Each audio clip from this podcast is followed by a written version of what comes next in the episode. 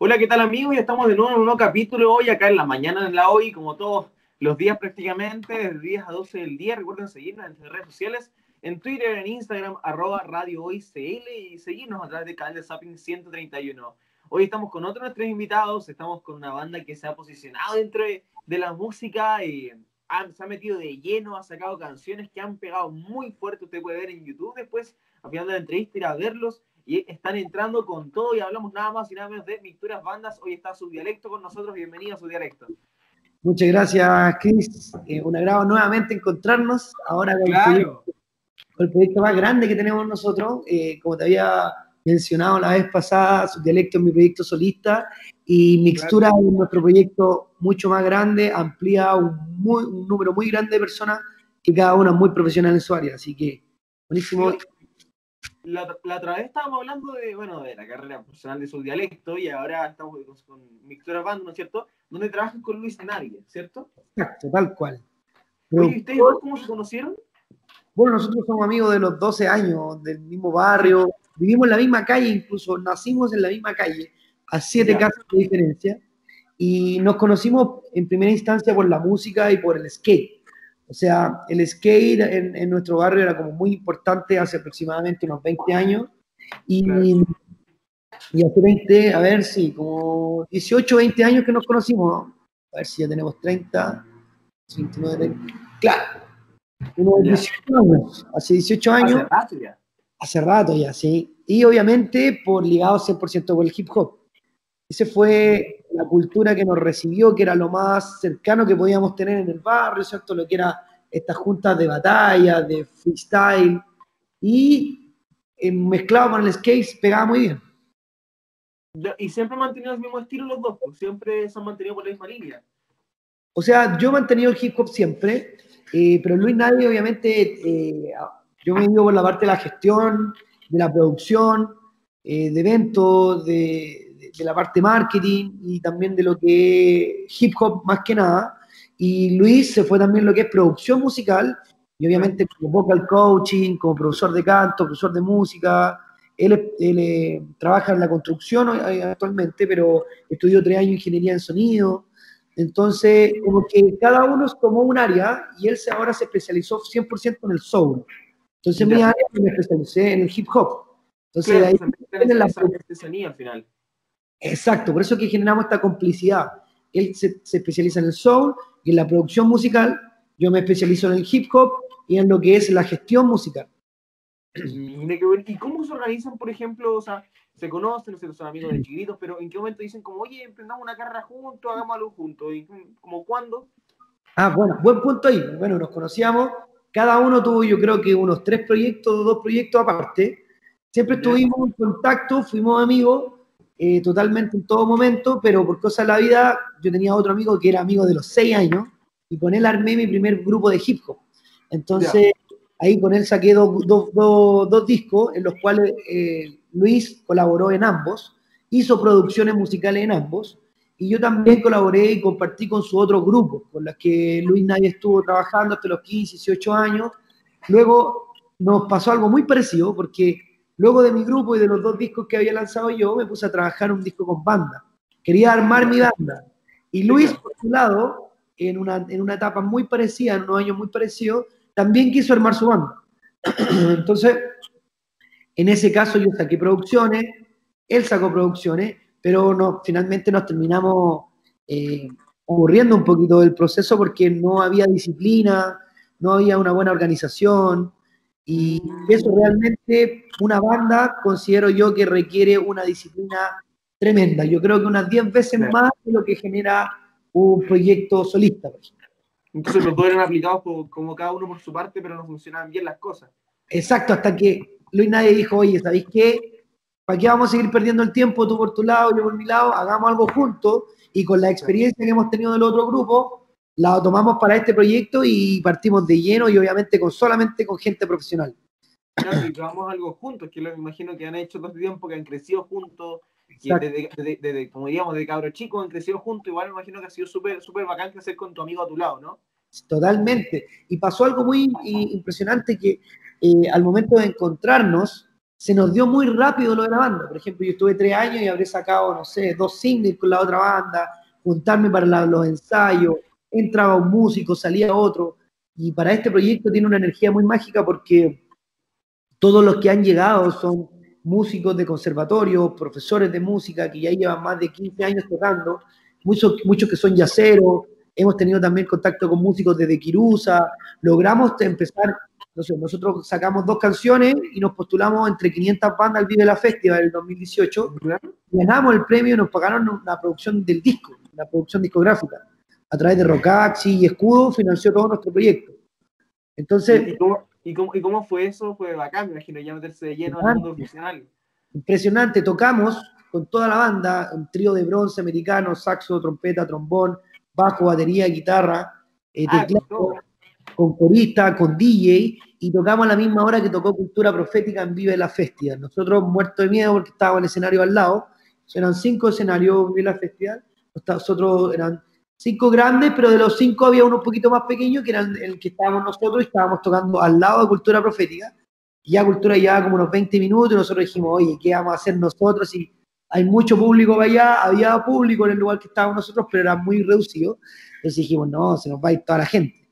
Salimos a tocar, tocamos 30 minutos como los ganadores del festival y es impresionante que muchos gringos, mucha gente se empezó a acercar después de la, de la tocata. Entonces nosotros decíamos, pero en un momento estaba tocando cultura, unas canciones súper reggae, nosotros empezamos con un fan bien bailable y empezó a hacerse un círculo, gente bailando, eh, y esto yo creo que fue algo que a nosotros nos llamó mucho la atención, o sea, dijimos, somos muy underground hasta el momento, pero lo que provocamos en ese momento y en ese festival fue algo que nunca olvidamos, dijimos, ya, esto pinta para bueno, así que hay que ponerse las pilas. No, y sobre todo tú, que por ejemplo hablábamos la otra vez con su dialecto, ¿no es cierto? Que, que tú tenés, tenés mucha perso. Eres una persona con mucha perso que tú te subes al escenario y listo, te lo tomáis. Y ya empiezas a cautivar a la gente de una forma, imagino que también con Luis pasa eso, ¿no? Como que la gente se engancha rápido. Es tremendo porque con Luis empezamos a hacer cosas que con el hip hop yo no hacía. Por ejemplo, tirar pasos de baile, sacar ideas como las que hace James Brown, que las trompetas salgan a, a, a moverse, que todo interactúen. Entonces, que los cortes sean muy importantes. Si la banda hizo un silencio, todo hacia un lado, por ejemplo. Algo que, por ejemplo, hace mucho moral distraída, que a mí lo encuentro fascinante. Tienen un show, aparte de que la música es muy buena y todos los arreglos musicales, ellos van haciendo una coreografía desde inicio a fin. Entonces, es muy acostumbrado a que la música femenina, no sé, tú ves a Beyoncé, ahora tú ves a la Denise Rosenthal, que ellos están acostumbrados, las mujeres, a ser muy disciplinadas para este tipo de show. Lo que pasa es que el ambiente masculino están muy acostumbrados a estar todos parados, ¿no? Pues estoy parado tocando y disfrutan lo que tenemos. Entonces nosotros... también somos, como más tiesos. Sí, bueno, aparte los hombres, y nadie quiere hacer una coreografía o hacer un movimiento porque basta con tocar. Entonces lo que nosotros estamos buscando es que este, este producto musical o, este proyecto sea lo más grande que podamos entregar. O sea, si con, no sé, yo solista el, logro, no sé, estoy en mi quinto álbum, y, si bien Mixtura se va a mucho más en el álbum que está sacando, que ahora ya lo tenemos para este año, aproximadamente para el mes de septiembre, eh, tiene que ser algo muy magistral. Somos 10, 10 personas, más un productor que el Chaloí, que, que también es, un paso importante, porque luego de, ganar este festival, empezamos a sacar, tiramos Revolución y por primera vez superamos los 200.000 reproducciones. Pegó con el estallido, tocamos gratis en muchos lugares, tocamos en la Plaza de Dignidad hicimos un proyecto que se hizo viral en todo el mundo, que fue trabajar con la chica, eh, una amiga mía que es una actriz, Rita, que quiso hacer una, una, un homenaje a la chica que era la Mimo, que había perdido la vida en el estallido social, y eso llegó, la foto que sacamos a Rusia, a España, a Estados Unidos, México. Entonces, han pasado muchas cosas especiales con esta banda. Creo que llevamos muy poquito, pero tiene como una magia muy distinta, creo. Oye, y se enganchó gente de esos países, ¿no? Por ejemplo, uno puede ver en Spotify como los países que te escucharon y se engancharon allá, ¿o no? Salían como países así como... Empezó, empezó a llegar. Obviamente en Spotify estamos mucho más lento que lo que es en YouTube. Por el tema de YouTube, por el tema audiovisual, hemos entrado mucho mejor. Así que tenemos que hacer un trabajo en mm. Spotify muy importante, que es el trabajo ya de posicionar la banda, porque igual es harto trabajo, o sea, ver la producción, la audiovisual, la gestión. Entonces ahí yo creo que a poquito estamos agarrando fuerza, como se podría decir. No, es mucho trabajo y también mucho trabajo en lo que decías tú, por ejemplo, que se han, han ido influenciándose, bueno, eh, han sido influidos por bandas como Moral Distraída, con el tema de bailar, de poner coreografía. Y esto igual lo tienen que ensayar, me imagino, ¿no? Cuando se juntan, cuando, cuando tienen que practicarlo, ¿no? Sí, mucho, mucho. Es que hay, hay yo creo que ahí está la, la palabra perfecta, eh, hay complicidad. Si en la banda hay complicidad entre todos, 100% de la banda, las cosas salen, pero muy rápido. Eh, y ahí cuando nosotros logramos también llegar a trabajar con Chalo G, que eh, este productor nacional que ha trabajado con los tres, que produjo el, disco de los Chanchos Piedra, de los Teta, eh, los Bunker, ahora está trabajando actualmente con Mon Lafer. Entonces, nosotros al llegar a trabajar con Iván Araceana como ingeniero en mezcla y a Chalo G, o el Chalo González, que para nosotros lleva 30 años de carrera, o sea, estar con un productor que tiene la edad que tenemos nosotros, pero de carrera, O sea, eh, es impresionante. Hay, un, hay una maduración musical mucho más. Entonces creo que eso también ahora está marcando un antes y un después de, cómo sonábamos igual. Y imagino entonces que toda esa gente como que han venido conociendo, como él, por ejemplo, les ha ayudado, mucho a crecer, a crecer como, como, como artistas, como los ha influenciado mucho en, en mejorar las canciones y lo que producen, ¿no? Exacto, incluso cada vez creemos que estamos en pañales. Incluso esta canción creo que es la que nosotros podemos decir que empieza a tener completamente el sello de mixtura. Si bien van a escuchar 12 canciones en un álbum, yo creo que las 4 o 5 primeras las vamos a poner obviamente iguales, están todas igual mezcladas y masterizadas de la misma forma, pero se va a notar una maduración. Hay unas 5 canciones que estamos en la búsqueda del sonido, unas muy jazz, otras muy soul, otras más hip hop. Eh, otra que estamos trabajando con una filarmónica, que también es un sueño que siempre haya tenido. Yo creo para los, para los raperos los que hemos visto a Nas a Rapero Gringo, o, a mismo Snoop Dogg, o cuando hace esta canción con Stevie Wonder, eh, tocan, y tocan, por ejemplo, o Eminem, que también lo ha hecho, eh, Mos Def, que salen tocando con una filarmónica y una cantidad de unos 100 músicos y uno los mira y dice, wow, ¿qué, ¿cómo llegar algún día a no solo tocar con una banda, sino que traer más músicos? Entonces ahí nació esta idea y yo dije, ya, vamos a traer, aparte nosotros 10, unos 20 músicos más, y vamos a armar acá unos, cinco violines, viola, violonchelo, grupo de cinco coros de niños para hacer arreglos vocales. Y ahí se viene un tema que, que también es está guardadito para cuando se salga el disco, que habla de la guerra y de la y, y, es muy potente lo que ocurre con las muertes infantiles en el mundo. Es un tema súper crudo, pero con unos arreglos tremendos. Esto siempre ha sido como de tocar temas súper profundos, temas de contingencia en las canciones. Imagino que igual usted, ambos los producen y ambos como dicen, como si esto pega bien, esto pega no, ¿cierto? Esto no pega, digo. Sí, sí, yo creo que el álbum siempre tiene de todo. Yo creo que nosotros hacemos, pensamos, no sé, 12 canciones. De las 12 canciones sabemos que tienen que haber unas 4, 4 o 5 singles que van a, se van a escuchar mucho, que son mucho más digeribles, que mucho más como esta, por ejemplo, Diamante, tiene nuestra sonoridad, mucho más entendible, están los parámetros de los tres minutos y medio, eh, es una música que nos agrada y que puede entrar al mercado musical sin problema, a la radio. Entonces siempre hay cuatro canciones por cada disco que van a ser de esta forma. Pero también tenemos unas creaciones que realmente nos interesa nada lo que pueda eh, programar la radio y hay unas canciones de siete minutos con una cantidad de que un solo de un minuto, pero un solo espectacular de, por ejemplo, Cristian Gallardo, que es el saxofonista de Cómo asesinar a Felipe. Y, y, varios, vaya gente que hemos invitado y yo creo que hacemos esta mixtura de, de cosas, tanto mezclar género como el soul con el hip hop, eh, eh, bajo sonoridades del funk y el jazz, y eh, canciones que también son para todas las personas y otras canciones que son mucho más enfocadas para melómanos que le gusta la música y le gusta disfrutar de los arreglos y de y algo que quizás no es tan común. Así que tratamos de, de, de tener todo en equilibrio para que salga. Claro, mezclar y hacer mixturas, mezclan, ¿no es cierto?, sus estilos, por ejemplo, que hablamos del tema del funk, del, del reggae, del hip hop, que al final uno, uno mezcla y van, y van probando cosas nuevas, eso es súper bueno. Y yo te quería contar también otra cosa si es que ustedes, por ejemplo, hoy en día, con el tema de la pandemia, eh, tienen, aporto, tienen apoyo de harta gente, imagino. Por ejemplo, entre los fans, entre la familia, igual el apoyo al menos de, de, los cercanos suyos ha sido súper fundamental, me imagino, ¿no? Sí, sí, la familia por lo menos Eh, toda la banda ha estado bien, ninguno se nos ha contagiado. Eh, lamentablemente yo creo que lo más complicado es que como no somos una, banda de reconocimiento nacional o mundial, eh, no tenemos un sueldo, por lo menos para los músicos, que sea constante. O sea, el ingreso del show en vivo es muy importante, sobre todo para músicos como los chicos que se dedican a hacer clases y se dedican a tocar.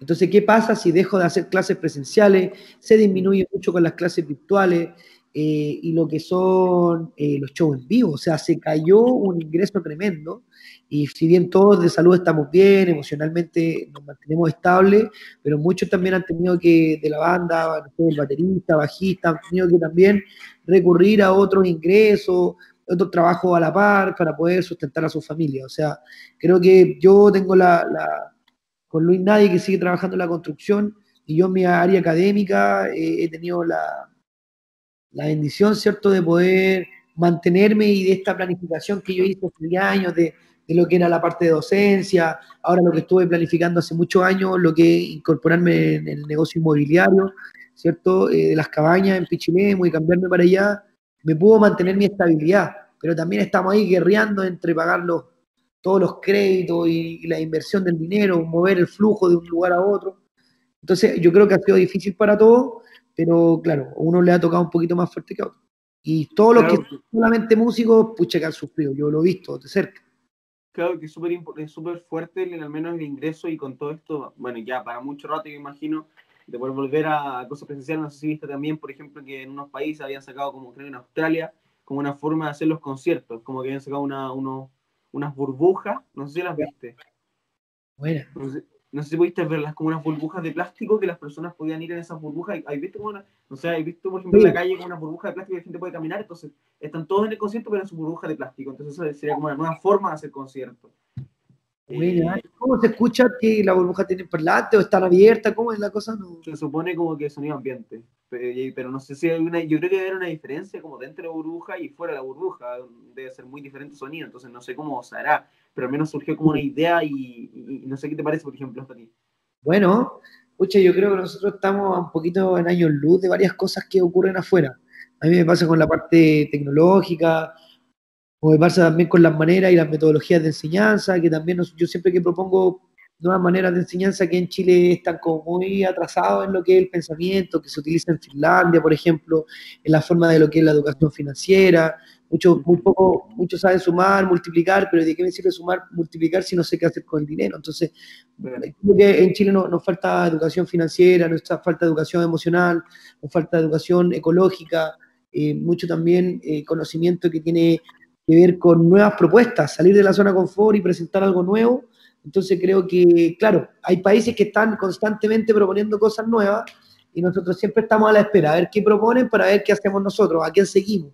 Y creo que faltan más personas que, que sean innovadores. Hay juventud que está muy, muy potente con eso, pero creo que cada vez más tenemos que incentivar a eso. Así que me parece maravilloso, pero creo que hay que seguir potenciando el país. Tenemos un trabajo tremendo. Creo que hay pasta hay un lugar, tenemos una naturaleza tremenda, tenemos mucho que hacer, eh, así que creo que los trabajadores del arte, los trabajadores de la educación, los trabajadores de la, música, eh, tienen que seguir, continuar y, mejorar las labores, meternos cada vez más en las políticas públicas, que se están eh, distribuyendo más los dineros en Chile.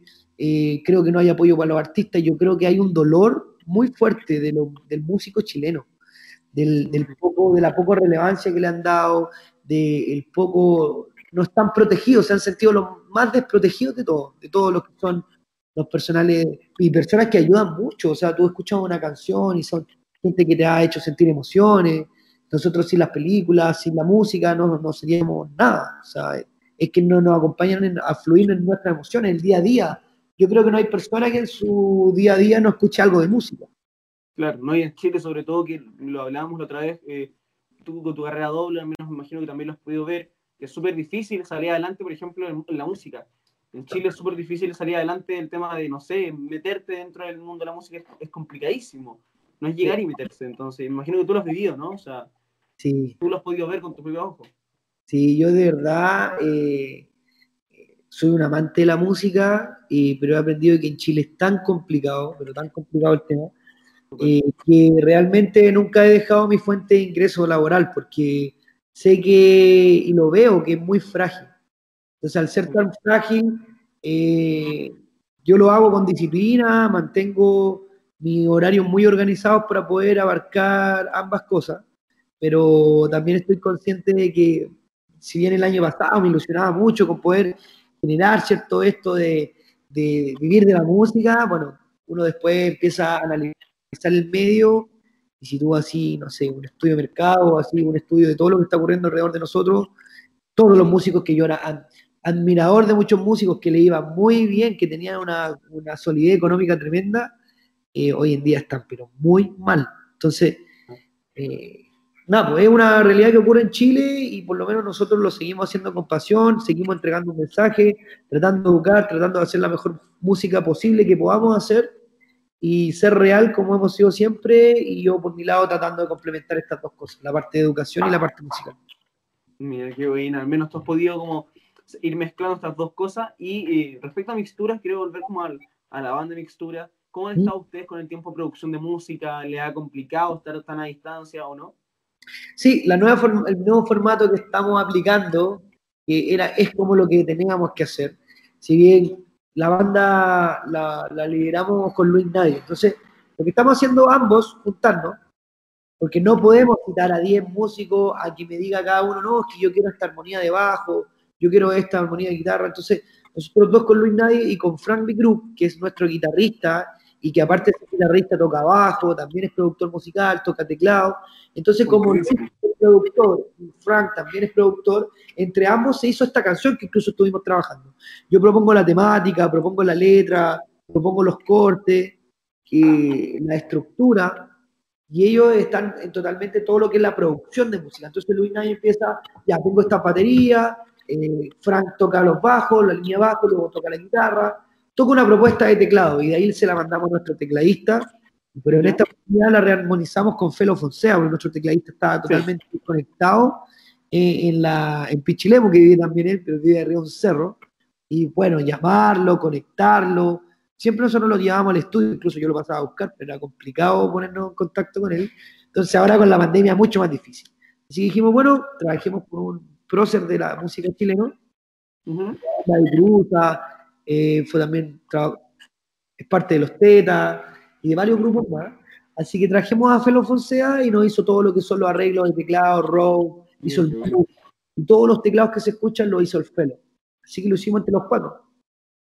Qué bueno, qué bueno que han podido trabajar con más gente. Eso es súper, al menos súper bueno, sobre todo con este contexto, con, con trabajar también a distancia, estar con todas estas cosas online que hoy en día estamos, estamos haciendo, estamos trabajar de esta forma. Y yo te quería también preguntar sobre otra cosa, que sobre una canción que sacaron. Ya, eh, por ejemplo, ustedes, en, ¿no es cierto?, en búsqueda de un sello propio, eh, que es experimentado prácticamente desde sus inicios, desde su estilo hacia otras tendencias musicales, pasando desde el rap, ¿no es cierto?, el funk y el soul, hasta el jazz y el reggae. Ustedes lanzaron Diamantes, que es el tema que logran plasmar la esencia en la que han venido trabajando. Era justamente la, la, forma de creatividad que habíamos logrado ahora en pandemia, que fue esta canción que trabajamos los cuatro, que claro, yo creo que con esta canción nosotros encontramos un poco nuestro sello, porque lo, que, lo que espera un productor, por ejemplo, nos estamos un chalo ahí, nos toma más gente, y es que nosotros tengamos un sonido propio. O sea que si bien hemos ido experimentando varios estilos, hay un sonido que cada vez que alguien te escucha dice, ya, esto es mixturas. Entonces yo creo que a partir de esta canción, nosotros fuimos puliendo ese diamante, por eso es que se llama Diamante la canción. Fuimos puliéndonos en la vida, por ejemplo, adquirimos nuevos hábitos de alimentación, por ejemplo, cero alcohol, actividad física, meditación, hábitos súper eh, estrictos con nosotros mismos que nos, hicieron un cambio de vida, cambio de casa, cambio de lugar también, en mi, en mi, caso viviendo en la naturaleza, y lo que era este diamante que al fin pulir y encontrar esa sonoridad. O sea, es decir, oh, encontramos lo que andábamos buscando hace tanto tiempo, Tomamos cuatro años haciendo canciones, canciones que no incorporamos al disco, y, esa búsqueda constante hasta que decir, esto es, esto es lo que somos y esto es lo que queremos. Y este es nuestro sonido. ¿Y cómo, cómo, se sienten, por ejemplo, con este lanzamiento? ¿Cómo están todos? Que tú dices que trabajan con varios músicos, bueno, son, son muchos músicos y aparte de Luis, nadie y tú. ¿Cómo, ¿Cómo se sienten con esto? ¿Están contentos? ¿Están nerviosos todavía?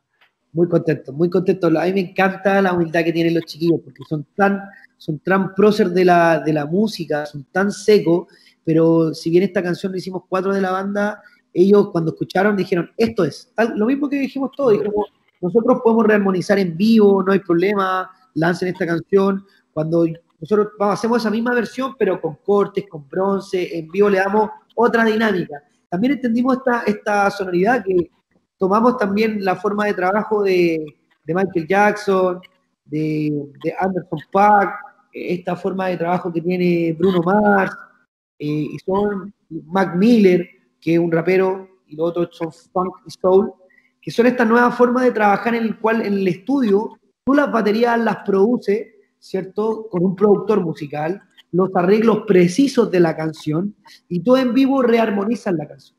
La tocas con... Entonces, para el disco, para que sea mucho más radial, el sonido sale de producción musical, y en vivo se toca full band. Así que en esa modalidad estamos, siguiendo ahí la, la forma que trabajaba Michael y ahí todos los demás que han seguido en su misma línea que hasta el día de hoy siguen, siguen siendo influenciados por, por otras bandas, por trabajando con más gente y, por ejemplo, yo también te quería, quería que al final la esencia, ¿no es cierto? Eh, bueno, tengo su dialecto y creo que está haciendo unas cosas de mixturas bandas. Tal cual, dame, un segundito para moverme de un lugar a otro. Eh, bueno, para la gente que nos está viendo, ¿no es cierto? Al menos eh, está trabajando, ¿no es cierto? Está metido, tiene una agenda bastante complicada, ¿no es cierto? Haciendo muchas cosas día a día. Y es lo que hablábamos el otro día también con, con, con todo lo que estaban, ¿no es cierto? Con, por ejemplo, con su dialecto, como estaba hablando, con Claudia, como hablamos el otro día también, y que ustedes han podido ver al menos en la entrevista acá en la mañana en la hoy, que todos tienen una agenda muy larga. Ahí lo vemos moviéndose con la mascarilla ahora. Ya estamos listos. Ahora sí. Ahora, sí, ya. Ahora sí. Y, y, tú, por ejemplo, o sea, este disco, ¿no es cierto? Que se llama La Esencia, va a ser un disco de varias canciones, que son dos. Exacto y ha lanzado cinco. ¿Qué tienen de diferente las otras canciones? ¿Van a tener también un, mensaje cargado de algo o, parecido o van a ser totalmente distintas? Totalmente. Eh, las otras canciones, por ejemplo, viene sorpresa, no hemos soltado ninguna colaboración. Mixtura aún se ha guardado la sorpresa, como la primera, y yo se la voy a mostrar, se la voy a contar aquí en, en, Infidencia, se puede decir. Es una canción con De Quirusa, que es Pedro, no sé si conocen un poco la historia del hip hop en Chile, pero Pedro Fonseca, ese que canta la canción Bacán, Bacán, tiene muchas otras canciones que ganó el Festival de Viña en el 89, si no me equivoco, eh, con la Javiera Parra. Bueno, él fue, si bien es cantante de soul, también es rapero. Fue el, primer chico que hizo la primera canción de hip hop hace 25 años aquí en Chile. Wow. Entonces Pedro Fonseca eh, era nuestro vocal coach, nos ayudaba, nos guiaba. Y, con De Quiruta, que es Felo Fonseca, eh, él y Jimmy Fernández, que son yo creo que los pioneros del hip hop en Chile, de Kirusa, la pose latina que canta Chica Eléctrica, que también está Chico Claudio hoy en día, eh, y aparte de la pose latina, lo que, lo que es también, no sé, los Panteras Negras de Chile, esos tres grupos son los, los pioneros Así que nosotros invitamos a De Kirusa y a la pose latina a una de las canciones del disco. Entonces esa se viene bien entretenida. Uy, qué entretenido. Sí, se viene bien bueno. En otro... han, crecido, harto, porque yo, he visto al menos que todos los videos en YouTube, donde se han metido mucho más, tienen casi todos más de 60.000 visitas, más de 70.000 visitas, le ha ido súper bien. Sí, Mixturas tiene ese potente que el boca a boca que empieza, se mueve. Es que pasa que sacamos material como aproximadamente cada cuatro o seis meses, o sea, igual como que Mixtura se demora un poquito en, en aparecer. Entonces cuando aparece se mueve y se, y se, y se, ¿cómo se puede decir? hay personas que esperan el trabajo. Claro, y se meten de lleno. Exacto, se meten de lleno, se comparte mucho, tiene buena recepción y obviamente eh, es mucho más lento que una canción que puede hacer uno como solista, ¿cierto? Porque ahí uno avanza a su ritmo, entonces aquí tiene que pasar por varias personas antes que digan sí, o otros que dicen, ¿hay que Hay que hacer cierto cambio. Mira, qué bueno, qué bueno que han podido estar trabajando y sobre todo que tiene esa audiencia fija y por eso mismo quería, como, ¿te parece si le mandamos un mensaje aprovechando a todos esos que están atentos todo el tiempo a, a uy, yo estoy esperando, quiero más canciones nuevas? ¿Te gustaría decirles algo a los que nos están viendo? Invitarlo a todos que vayan, pasen a ver eh, Mixturas Banda, que pasen a ver el último single que es Diamante, que es muy especial para nosotros. es realmente nuestra esencia y es que lo que hemos encontrado, el diamante que tenemos todos adentro, empezar a pulirlo y abrazarlo, que muchas veces nosotros tenemos algo adentro que lo negamos, que nos da miedo sacarlo fuera, y no, yo creo que lo más importante para pulir ese diamante, primero hay que aceptarlo, abrazarlo, pulirlo, trabajarlo, y eso con el tiempo va a dar mucha satisfacción. Así que invitados completamente, pasen a ver el audiovisual, está muy lindo, con, el lugar donde es mi hogar, Pichilemu, y todos esos parajes invitados también para que vayan. Ahí tenemos la Casas Alquimia, que para que ustedes puedan arrendar y pasar a ver un buen lugar, mucha naturaleza y energía muy especial. Así que que pasen a ver. Una energía muy positiva, muy positiva, la que tienen todas las canciones y con, bonitos mensajes, con, una buena letra, con, y el sonido, que es lo mejor de todo, encuentro yo, que de verdad mezcla esa, lo que mixtura, lo que decíamos, que mezcla el funk, que mezcla el reggae, mezcla el hip hop, y, mezcla de todo. ¿Y dónde los pueden escuchar? ¿Dónde los pueden seguir? ¿Dónde pueden estar actualizados a todas las noticias? Sí, tres lugares muy importantes. Spotify, por Mixturas Banda, en YouTube, Mixturas Banda igual, y en Instagram. Ahí están las tres redes más importantes para nosotros, así que búsquennos y ahí nos pueden encontrar. Spotify, la última canción que hemos soltado. En YouTube, ojo, en YouTube hay un material muy bueno. Pasen a ver el show que tenemos en Club Chocolate. O sea, así es como sonamos en vivo. Full banda, tenemos, cuatro videos y está todo el público, Club Chocolate, nosotros tocando en vivo para que sepan cómo se viene más adelante cuando hagamos el lanzamiento. Así que en YouTube están solamente estos videos que son en vivo y en Instagram pueden irse eh, actualizando lo que estamos lanzando. Mira, aquí estoy viendo el Club Chocolate, tiene mucha visualización y todo el tema, así que para que aprovechen aquí después de la entrevista, pueden ir a ver directamente el, show allá, está completísimo, está muy bueno. Y entonces recordamos, ¿no es cierto? Mixturas.banda en Instagram y en YouTube y Spotify como Mixturas Exactamente. Oye, muchas gracias por estar con nosotros. No sé si este es su dialecto, decirte Mixturas Banda, ni idea, pero gracias a Mixtura Banda por estar con nosotros acá en Radio Hoy, de verdad, eh, por, por, la buena onda y, por el tiempo. Muchas gracias a ti, te pasaste, un abrazo grande, siempre es un agrado conversar contigo, así que espero que sea una más de muchas y que estemos con más y buena música. Espero que les guste a todos. Con todo, no, recuerden que pueden escuchar acá Mixturas Bandas a través de Radio Hoy, nosotros vamos a una pausa, ya volvemos acá, no te despegues de nuestra programación. Hola, ¿qué tal amigos? Ya estamos de nuevo, nuevo capítulo, un nuevo día, acá en la mañana, en la hoy. Recuerden su matinal, ¿no es cierto?, de 10 a 12 del día. Recuerden seguirnos a través de redes sociales en arroba radio hoy, CL, Twitter e Instagram. Hoy estamos con otra de nuestras entrevistadas, pero ya nos fuimos al lado más, más político, pero estábamos conversando antes y es bastante lúdico, creo yo, esta, esta nueva entrevista. Estamos con Claudia Asbun. Bienvenida, Claudia, a la radio hoy. Gracias por estar con nosotros.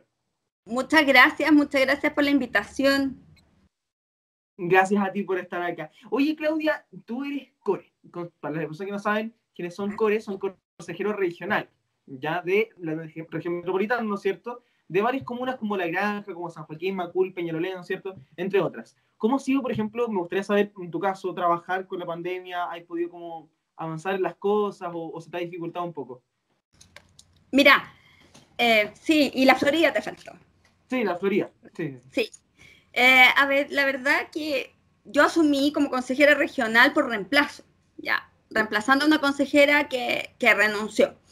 Entonces fue para mí en un comienzo bastante como complejo de, chuta, vino la cuarentena total y yo como consejera regional, y a pesar de que tenía trabajo en el territorio, eh, pero no como consejera, ¿cómo me acerco a las y los vecinos de, de, de las comunas?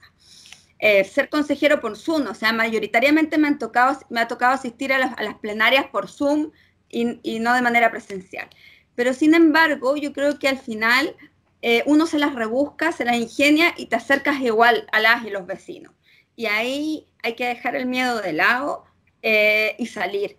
Y salir y contactarse con la gente, guardando por supuesto todas las medidas sanitarias, todo el resguardo sanitario y estar con las y los vecinos. Yo creo que una autoridad que no está en terreno hoy día eh, no es una autoridad que conoce su, que, que, no, que no conoce a sus su, vecinos, su, las personas que habitan su comuna y no conoce la problemática de cada uno de ellos.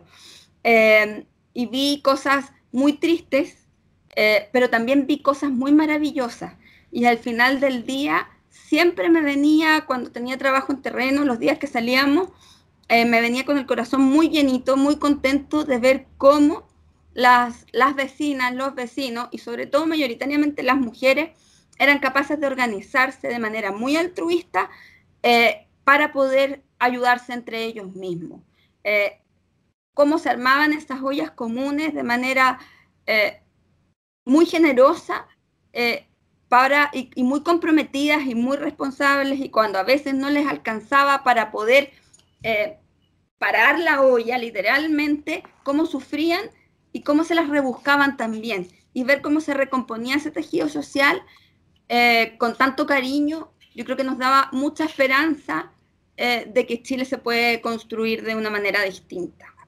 Claro, que al final puedes ir trabajando en diferentes problemáticas, que imagino que es lo que tú haces todos los días, como hablábamos antes, tenés una agenda muy larga, que todos los días estás trabajando en muchas cosas, hablábamos de una nueva fundación que están como formando, digamos, eh, hablamos un poquito antes, y yo te quiero preguntar esto como, ¿cuándo? se me gustaría como volver al pasado, como llevarte un poquito al pasado, como ¿Cuándo como de chica te gustó como la política o te gustó como representar a, personas?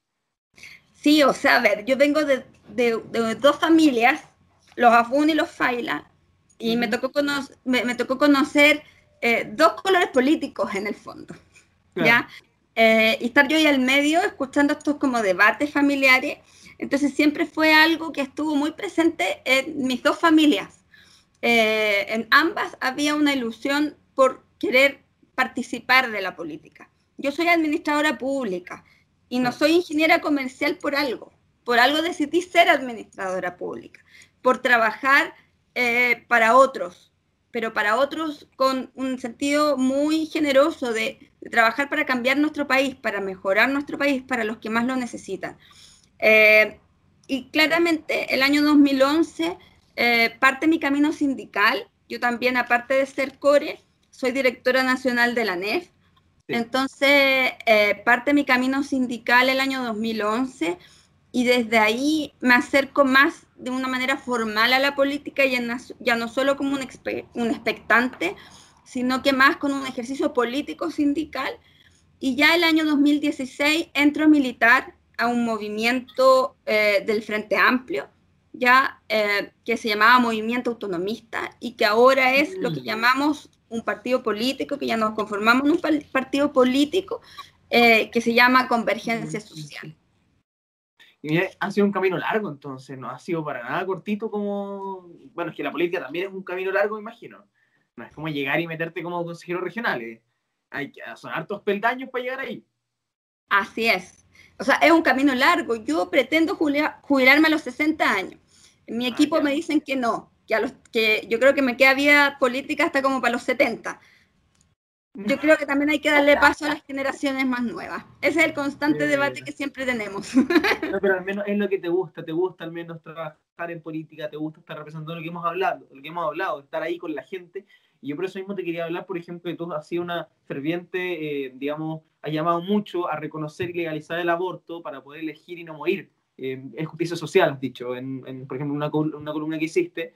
Eh, y, por ejemplo, has dicho que con el paso del tiempo las mujeres han ido alcanzando diferentes conquistas, pero mm. que otorgan, eh, van otorgando derechos, dejando de lado el tutelaje masculino. ¿Tú crees que hasta la actualidad sigue habiendo tutelaje masculino, me imagino? ¿Y qué opinas del, del aborto? Ya lo dijimos, pero que debe ser aprobado, al menos eso dice. Pero, ¿cómo, cómo han ido trabajando para, para ir avanzando en esto? Mira, el, el cambiar el patriarcado es una tarea que aún no se agota. Es una tarea que constantemente tenemos que ir trabajando en ella hasta de el núcleo más mínimo que tiene que ver con las familias, ¿ya? Hay eh, un montón de cosas que son culturales, eh, desde nuestra educación hasta las políticas públicas que hoy día tenemos que seguir avanzando. Hay conquistas que ya hemos logrado. Hoy día las mujeres estamos inmersas en el mundo laboral, por ejemplo, tenemos otras condiciones, hay mucho más conciencia, pero sin embargo, por ejemplo, estamos sometidas a triples jornadas laborales, ya el trabajo doméstico no reconocido, estamos relegadas a labores de cuidado. Eh, todo lo que tenga que ver con el rol de la mujer también tiene un concepto ideológico y político. No es lo mismo como los sectores de izquierda lo ven versus cómo los sectores de derecha lo enfocan. Y basta con ir a las municipalidades, y aquí en mi rol de consejera regional lo he visto, cómo enfocan, por ejemplo, la temática de género en una municipalidad con un alcalde de derecha versus cómo se enfoca con un alcalde de izquierda. Por lo general, en orientaciones ideológicas más de, derecha, de corte neoliberal, eh, son iniciativas como el crochet, el macramé, el tema de la belleza y el cuidado personal. Por supuesto, todas cosas que a mí me encantan, me pinto las uñas, me encanta tejer y todo, pero también creo que no es el único ámbito de acción y de desarrollo para una mujer. O sea, podríamos tener talleres de literatura, de emprendimiento y de un montón de otras cosas que podrían eh, empoderar mucho más a las mujeres. Y en cuanto al aborto, eh, Chile, así como temas muy, lo mismo con el divorcio, eh, hemos estado dominados por una cultura también, en ese sentido, muy tradicional. y desde ahí Hoy día tenemos un eh, proyecto de ley que se está discutiendo, que además es consecuencia de la, de, la ruptura del binominal. Es presentado este proyecto de ley por parlamentarias que ingresan al Congreso porque desaparece el binominal. Y eso también eso es una señal de un nuevo parlamento. Sin embargo, yo creo que es insuficiente porque solo lo despenaliza hay que aprobarlo, por supuesto que hay que aprobarlo, pero solo lo despenaliza. Entonces, ¿eso en qué se va a traducir? En que, si se aprueba, vamos a seguir teniendo eh, mujeres, y aquí es donde vamos eh, a, quiero hacer el enganche con que esto es un tema de lucha de clase, vamos a seguir teniendo mujeres eh, con la opción de poder llegar a practicarse un aborto hoy día en mejores condiciones que otra. Vamos a tener la opción de tener mujeres que van a, poder acceder a clínicas de mejor calidad versus otras que no lo puedan eh, cancelar. Al no legalizarlo completamente, al no describirlo completamente como es, una, como es lo que se aprobó en Argentina, no vamos a tener en el fondo, en sencillo, un código FONASA, que permita que esto se dé en prestaciones para todas las mujeres en salud. Yo entiendo y he escuchado a la diputada Orsini eh, decir que es una manera de correr el cerco y precisamente concuerdo con ella. ¿ya? Es una forma de partir corriendo el cerco en esta cultura eh, más tradicional. Sin embargo, creo que el llamado es a correr el cerco completamente y ojalá pudiéramos contar con una ley que lo legalice y que lo ponga en acceso también a todas las mujeres y a todos quien hoy día requiera eh, practicarse un aborto. Claro, y como, como también se sabe, se aprobó en el 2017 el, la, ley de aborto en tres causales. Entonces, según el mensaje al menos que vas entregando, no es suficiente y si se debe seguir trabajando tal como has trabajado. Por ejemplo, hace unos días trabajaste con unos jóvenes de Gotemburgo donde Suecia, donde también tuvieron una instancia de debate y quería preguntarte cómo fue esa instancia, pueden intercambiar ideas. Me imagino que todas estas instancias también a ti te sirven mucho, porque sacas ideas de muchas personas, ¿o no? Sí, fue bastante bonito en la instancia. Eran jóvenes de Gotemburgo, eh, la mayoría eh, con familia en Chile, o sea, eran que se fueron los, sus padres exiliados, eh, donde también la otra panelista era peruana, entonces contaba la, historia de Perú, por ejemplo. Ya, Perú es una, es una, una sociedad mucho más patriarcal que la chilena incluso. Ellos no tienen el aborto legalizado por violación. Nosotros sí lo tenemos legalizado por violación. Sin embargo, tenemos un dato muy notorio. La mayoría de los profesionales y técnicos de la salud que intervienen en, procesos de aborto en tres causales que, son eh, que declaran eh, objeción de conciencia, la mayoría lo hace por la causa de aborto. Y eso es un síntoma muy claro que tiene que ver con cómo se eh, pone por debajo la, la, situación de una mujer, el cuerpo de una mujer, la, salud mental de una mujer. El hoy día llevar un embarazo no deseado es tortura y es reconocido mundialmente como tortura por organismos internacionales, eh, va atenta a los derechos humanos. Y más aún, si esto fue producto de un crimen como es una violación. De ahí es donde nuestra cultura nos dice, nuestra cultura en Chile, eh, y en este otro caso era el Perú también, nos dice que estamos dispuestos a torturar a nuestras mujeres con tal de seguir manteniendo ese paradigma. Eh, desde ahí eh, es fuerte, es sumamente fuerte, porque no es solo discutir cuándo nace la vida o no, si es cuando se produce el nacimiento en el parto o es cuando se produce la concepción, sino que es ver también el rol que les damos a las mujeres en nuestra sociedad y cuánto consideramos o no que las estamos sometiendo a tortura. Y eso habla mucho de el rol y el relego que hemos tenido las mujeres históricamente y cuánto tenemos que cambiar eh, en nuestra sociedad. Porque estoy segura que si los hombres fueran los que dieran a luz, tal vez esto sería muy distinto. Claro, las cosas serían muy distintas y al menos como lo que se ha trabajado, ¿no es cierto? Históricamente muchas muchas problemáticas, también hace unos años la, esto de la ley de la, la salacuna, ¿te acuerdas? que también había que tener, tener el hijo en la casa y después con el tiempo salió. yo siento que se ha ido como, digamos, poco a poco, pero igual falta mucho por trabajar, siento, eh, se, ha ido más, eh, se ha ido haciendo pareja a la cancha. Obviamente queda mucho por delante, pero, pero por si está el mensaje menos que, que tú entregas, uno lo puede ver en las calles, por ejemplo, también el tema de los sueldos, que son cosas muy, mucho más, hay muchas aristas por trabajar y por eso te quiero, por ejemplo, compararlo, comparar esta situación del país con, con Argentina. No sé si supiste, la chica brasileña que se fue a hacer un aborto a Argentina, luego ya que se aprobó allá. ¿Qué te parece a ti o, tú crees que se pudiera dar como lo mismo si se aprobara en Chile que otros países vengan para acá? Mira, yo creo que, y aquí ya entramos en el rol de, si queremos o no queremos fronteras en, en, el mundo. Yo creo que uno ciudadano del mundo eh, sin embargo, otros podrían decir, bueno, que cada país se haga cargo de sus políticas públicas y, de, lo, de lo que le pasa a su gente. Pero yo creo que aquí lo que tenemos que pensar es en las mujeres y sus derechos humanos y cómo conquistar los derechos. Eh, lo que a mí me molestaría mucho es que una chilena tenga que ir a Argentina a hacerse un aborto. Y me molestaría porque, porque tiene que viajar a otro país en Chile se tienen que dar las condiciones para que todas tengan acceso a practicarse un aborto cuando estén en estas condiciones. Practicarse un aborto no es una decisión fácil, no es que las mujeres anden abortando por abortar, es cuando fallaron múltiples otras alternativas o pasaron cosas que las llevaron a, cosas graves que las llevaron a tener que practicarse un aborto. Entonces, así como es una lástima que una mujer de Brasil tenga que ir a Argentina. Yo creo que aquí esto debería ampliarse. Eh, hay organismos internacionales que avalan que hoy día, no sé, que, el no existir leyes que legalicen el aborto eh, va contra los derechos humanos de las mujeres.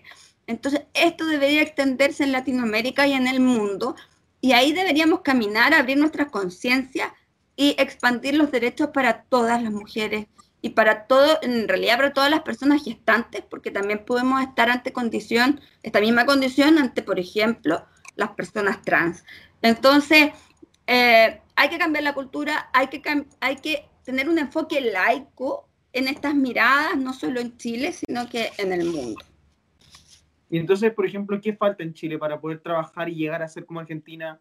¿Qué crees tú que es lo que falta, al menos en, en la política, el parlamentario, falta el parlamentarismo, digo? A ver, yo creo que estamos avanzando, vamos por buen camino. Hay una encuesta que, donde el 40% de la, del 40% ya se abre a la legalización del aborto. Yo creo que el estallido. Una gran diferencia considero yo, o sea, hace, hace unos años, no sé si te acuerdas cómo eran las encuestas antes, eran muy pocas personas las que aprobaban. Así es, y yo creo que el estallido social también está generando un, está generando yo creo un cambio de conciencia en la clase política.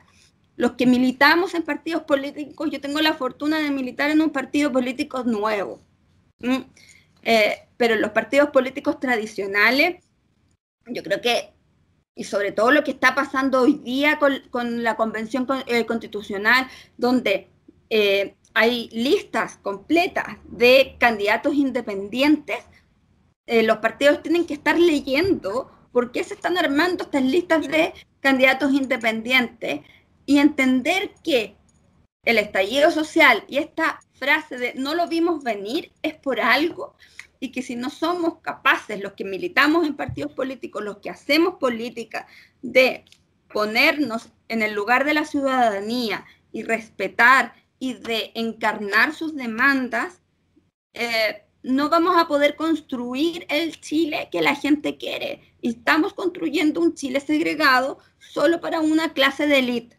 porque hoy día los que hacemos política somos una élite. Y cuando hablo de una élite es porque somos un grupo muy pequeño.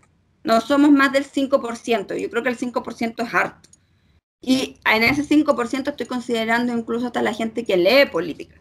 Entonces, si hoy día no somos capaces de construir el país que la ciudadanía quiere realmente, eh, no vamos, o sea, el estallido no va, va a seguir siendo parte, de, o sea, no, no se va a acabar el estallido, no vamos a refundar Chile en un Chile realmente digno. Entonces, siento yo que eso nos abre las puertas a que el aborto hoy día se apruebe. Hoy día no deberían existir, por ejemplo, partidos confesionales. ¿ah? Eh, es muy extraño que tengamos un partido que represente un credo, así, democracia cristiana. Tiene su historia, por supuesto, en Chile, pero yo creo que hoy día la orientación debería ser laica, para todas y todos. Pero son temas que al menos hay que seguir trabajando y que se van trabajando con el tiempo. El tema de esto de lo que hemos hablado hoy, al menos del, aborto, hemos hablado de lo que has dicho, por ejemplo, que tengan que viajar a otro país para hacer un aborto, en el caso de chilenas te darían rabia. Y siento que eso sería súper polémico. Yo creo que tarde o temprano va a llegar el momento y sería, como tú dices, sería como bastante lamentable tener como que salir del, del país a hacerlo. Eh, Claudia, eh, pucha, se nos pasó volando el tiempo. Eh, ya, estamos llegando al final. Quería, quería invitarte a, no sé, dónde, te pueden seguir las personas, dónde pueden como ponerse en contacto contigo en caso, no sé, que quisieran como saber más de ti, más de, para, seguirte, así, bueno. Oh, qué buena invitación. Eh, sí, bueno, están todas las redes, están todas las redes, tengo Facebook, tengo eh, Twitter e Instagram. Em, las voy a buscar ¿ah? porque no me las sé de memoria, pero... aquí en Twitter tienes arroba Claudia Asbun F. F, sí. Ese es tu Asbun con H. Asbun F. Ese es tu, tu, Twitter. Y en Facebook igual, ¿no? Sí, y en, Instagram también es el mismo para que me sigan.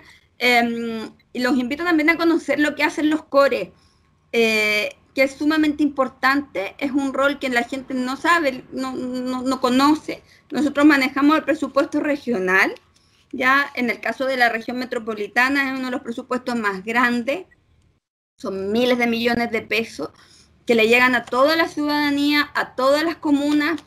financiamos desde ambulancias, consultorios, eh, plazas, eh, programas también de seguridad, eh, alarmas comunitarias. También hay, hay, algunos fondos que se entregan directamente a las juntas de vecinos para hacer, por ejemplo, como alarmas comunitarias, paneles solares y un montón de cosas, iniciativas incluso también de capacitación que pueden, eh, que pueden desarrollar los mismos vecinos. Así que es, sumamente entretenido el trabajo que nosotros hacemos porque son eh, bienes y servicios públicos que le llegan de manera directa a cada uno. Exacto, de los integrantes de la comuna. Y al final uno se da cuenta, no se da cuenta de que al final los core tienen una importancia súper grande detrás de todo, uno siempre ve los diputados, los senadores, pero los COE también están ahí, son súper importantes el trabajo que hacen. Oye, Claudia, de verdad, muchas gracias por estar con nosotros en Radio Hoy. Recuerda entonces arroba Claudia Asbun F en Twitter y Claudia Asbun en Facebook y en Instagram. Te pueden seguir para estar atento a todo tu trabajo, que como decíamos es una agenda tremenda todos los días, muchas cosas por hacer, así que muchas gracias Claudia por estar con nosotros. Muchas gracias, Cris, por invitarme y cuando quieran, ustedes saben, cuentan conmigo. Gracias por el trabajo que hacen. Nosotros nos vamos a una pausa comercial, ya volvemos acá en Radio y no te despegues. Hola, ¿qué tal amigos? Ya estamos de vuelta aquí en Radio y la mañana de la hoy, nuestro matinal, ¿cierto? Así como ya se hizo habitual durante la semana, el radio de 10 a 12 de la mañana. Recuerden seguirnos a través de redes sociales como Radio ICL, a través de Instagram también y Twitter y vernos a través de Zapping TV, canal 131. Hoy estamos con otro cantante que está retomando, se está metiendo de lleno con, eh, en toda la, industria de la música. Empezó con una, solamente una canción y con una canción se pudo meter de lleno con una discográfica. Ahora está con otro tema, se está metiendo con todo. Bienvenido, Jonah Chao, acá a Radio Hoy. Muchas gracias por estar con nosotros. Hola. ¿Cómo, cómo estás? ¿Cómo, ¿Cómo están tus días? Están muy intensos, me imagino, ¿no? Están súper intensos, porque desde que empecé con todo este tema de la música, como que me atrapó el torbellino y ahora como tengo constantemente lanzamientos y los lanzamientos generalmente no son solamente la canción, van como o con fotos, con video, con algo entretenido. Entonces, eh, claro, todo ese proceso eh, previo es, es, bastante agotador. Qué buena. Oye, Jonah, hablábamos antes, por ejemplo, que tú estudiaste ingeniería comercial, cursaste un magíster, ¿no es cierto?, en Londres, te dedicaste mucho a los estudios antes de tu, de tu, etapa musical, antes de, de meterte de lleno, pero quisiste trabajar en la música, al final era lo que te gustaba. ¿Cómo surge ese deseo, estas ganas de, de meterte en la música y por qué? Como, ¿Te, te apasionaba de chico, imagino, o, o es algo como que querías probar? Sí, o sea, desde chico, porque mi mamá siempre escuchó harta música, mi papá también. Escribo desde como los 16 y empecé a producir canciones como a los 19, 20. Y siempre estaba haciendo estas canciones y de hecho la música que estoy sacando ahora es como del 2018. Solo que como, como me atrapó igual la, una serie de oportunidades académicas, por decirlo así, como el magíster en Londres, una práctica en, en, Canadá, eh, al final como que las tomé porque dije que las tenía que hacer, porque en el fondo es lo, como lo que todo padre desea para sus hijos, me imagino. Pero, pero al final estando allá y ya estando dentro de la industria corporativa me di cuenta de que no era lo que quería, de que definitivamente no era lo que quería, que me llaman más las cosas creativas y tomé todo este trabajo previo que tenía y dije ya terminémoslo y lancémoslo ahora. Oye, tu papá, hablaba, hablas de tu papá de que le, le, dijiste, o sea, te decía como primero el estudio, algo así, ¿o no? Él, él quiere que tú estudiaras primero. O sea, siempre te dicen que no, que quieren como lo mejor para ti, pero la verdad es que lo que quieren decir con eso es termina tu carrera. y ojalá que sea una carrera tradicional. Pero... ¿Cómo se lo tomaron en ese caso cuando les dijiste que dedicarme a la música? ¿Bien o, o, o les impactó? Lo que pasa es que muchas veces durante el proceso quise hacerlo, pero siempre había como una negativa. No sé si tanto negativa, pero sí un miedo. Pero ahora que ya saqué mi título y que en el fondo eh, tengo un colchón, por decirlo así, y que tampoco es tan colchón, porque todo lo que aprendí en comercial lo estoy aplicando también en, en, en lo que estoy haciendo en mi música. Sí, sí, totalmente. Sí, es como, es como, la industria de la música es como cualquier otra industria, no sé, de yogurt, de leche, de cualquier cosa, de vender cualquier producto. Es, es muy similar. Aunque uno crea que... ¿En qué sentido? igual es diferente, no vendís productos, ¿sí?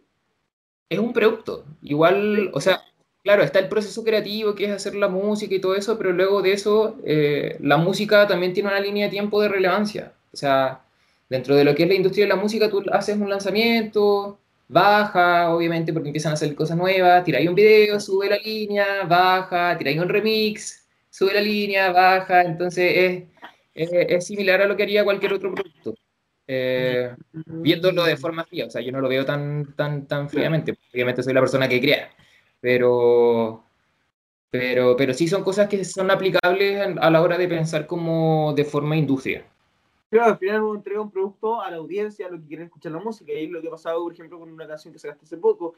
Oye, yo te quería preguntar, Jonah, eh, tú trabajaste con José Pablo Cancino. ¿Cómo fue trabajar con él? ¿Fue cómodo? ¿Te gustó? ¿Te llevaron mal? No sé.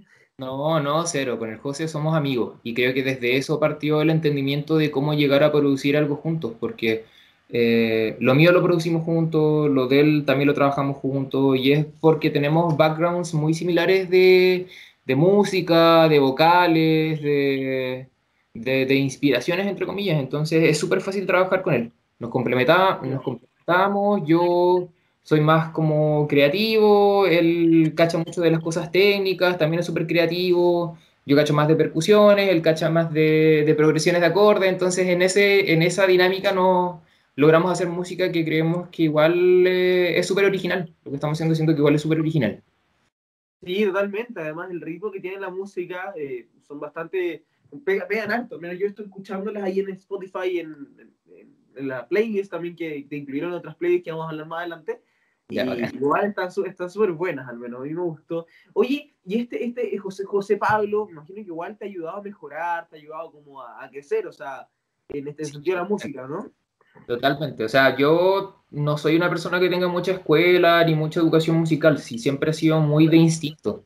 el instinto de crear me ha llevado a hacer música, a, conceptualizar, no sé, fotos, videos, lo que sea. Pero el José tiene mucha más escuela que yo, tiene mucha más experiencia, entonces a mí me tomó y me dijo como, mira, esto es lo que tenéis que estar viendo en, el momento en que estáis grabando voces, esto es lo que tenéis que estar viendo en el momento en que estáis produciendo. Y ahí ha ido evolucionando el producto a, lo que ha llegado a ser ahora. Sí, eh, fue gracias al José que, empecé, que, que, que, logramos como pulir todo este, este trabajo. Qué bueno, qué bueno que tengan ese feeling, que puedan conectarse de esa forma, eso es súper importante, sobre todo en la música, como esa buena onda. Sí. sí, si no, no se pasa bien y al final el, el, el, trabajo final no, no brilla como debiese brillar si es que lo hacís con, con gente que cree en el proyecto de la misma forma. Claro. No es verdad, es verdad, completamente verdad. Oye, yo te quería contar otra cosa también. Que yo estoy viendo acá, tengo el Spotify al lado derecho en una pantalla mágica, y sale Coming from, from Chinese. ¿Tú viene, ¿Cómo es eso? Viene de China. Porque yo vi que tu estilo igual era como medio, medio asiático, ¿no? Sí, intento tomar. ¿Tú te refieres al estilo como de ropa, de personaje? Creo que dice Coming from Chinese, Heritage and International Education. Entonces sale como sale como his, music looks to represent a modern queer latino. Entonces sale como, y, tu estilo, eh, al menos en la foto, no sé si la gente que nos está viendo lo ha visto, pero un estilo totalmente fashion, es, es notable la, la foto, está súper fashion, está muy bueno. intento mezclar mucho lo que es como el, el, el estilo con, con, el tema de la música. De hecho, la, el último video era más tirado para fashion film que para video musical, porque hicimos como showcase de varias marcas y diseño chileno, que para mí es súper importante también. O sea, el tema de la moda y de la música para mí van de la mano. Y, y claro, y sobre lo de la, la, herencia china, sí, pues sí, mi familia es china. De hecho, mi papá es... Mm. Así que, o sea, él no nació en China y tampoco en China deja tener doble pasaporte, pero... Pero sí venimos de, la, del, de esa comunidad inmigrante que llegó a Chile, eh, al norte, hace mucho tiempo. Claro, pero tienen raíces, tienen raíces asiáticas, digamos. Claro, claro. Son antepasados son asiáticos. Aquí buena. Claro, ¿y, y, de dónde surgió este estilo, este estilo de ropa, este estilo de vestirte? ¿De, de, antes lo tuviste o qué te marca? Porque yo lo veo al menos, no es algo como que con lo que uno de día a día. Yo estaba viendo tu Instagram también, te, te, te, un poquito, y también es como, es como un estilo como que tú ya tenías totalmente adaptado, al menos. Sí, o sea, intento adaptarlo a mi día a día de a un nivel 1, por decirlo así, porque no voy a salir como salgo en las fotos a la calle. No, de hecho, lo he pensado, pero igual me da miedo. Y, ¿Por qué te da miedo? Porque es, es harto, es, es, quizás un poquito muy extravagante. Entonces, claro, uno se tiene que adaptar a, distintas situaciones, no voy a ir al banco así, pero, pero sí, Paula... Igual, igual podría hacerlo, ¿no? Nunca lo he pensado así como, no te daba ganas, como ya, hoy salgo así, a la vida. Sí, es que no sé si Chile es tan eh, aceptante en ese sentido. De hecho, ayer iba a salir eh, al almorzar con un amigo y pensé, porque igual tengo un par de prendas que son como raras, entre comillas, pero no son tan raras, era una, una, una crop top. Y me lo iba a poner y dije, voy a ir al metro. Pero en el metro seguramente voy a tener que aguantar a, la gente que va a mirar raro, quizás alguno que, uno que otro comentario. Y dije como, no, en verdad prefiero ahorrarme ese estrés mental y ponerme, no sé, cualquier cosa, ¿cachai? Entonces, claro, si bien yo estoy súper feliz con mi estilo y todo, de a poco lo estoy integrando como a mi día a día porque no es tan fácil ser tan atrevido, por decirlo así. Sí, sí, la verdad es verdad. Siento que en Chile nos falta mucho mejorar. O sea, sí se ha avanzado en, cosas, en bastantes cosas, pero es, incómodo. Es incómodo, imagino, cuando uno va en el metro y que te estén mirando así, como. Al menos yo, mi, mi perspectiva personal, lo encuentro totalmente normal. Es una forma de vestir. Entonces. Pero falta, falta, falta mejorar mucho en esas cosas. Siento, de verdad que es súper complicado. Igual intento empujar, ¿cachai? Igual intento de repente atreverme, o no sé, ayer o antes de ayer fue fui al mini market que queda cerca de mi casa. Y estaba como con la crop, con unos shorts y, y, pico. Según yo me veía bien. pero, pero de a poquitito. O sea, no, no, me voy a ir a meter al metro así todavía porque prefiero ahorrarme el... El, el, mal rato, digamos. Sí, el mal rato. Sí. Sí, no, lamentablemente hay que, hay que, hay que mejorar en esas cosas. Eso, lo, eso lo, lo, lo latero. Que, Sí, sí. Yo igual de repente uso ropa de colores, imagínate, ropa de colores nomás, como los colores que usas tú, como son un poquito fuerte, y, ya con eso uno lo mira, entonces, fome. fome. Sí, Pero bueno.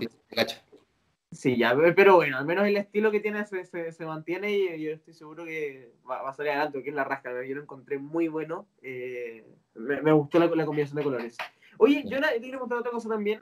Eh, hoy en día, ¿cuál sientes tú, por ejemplo, que, que en tu día a día, que no sé, en tu carrera musical que estás partiendo, cuál es la persona que te está entregando más apoyo o que sientes que está siendo más fundamental? Al menos, como la primera persona que se te viene en la mente, eso quería saber yo, como...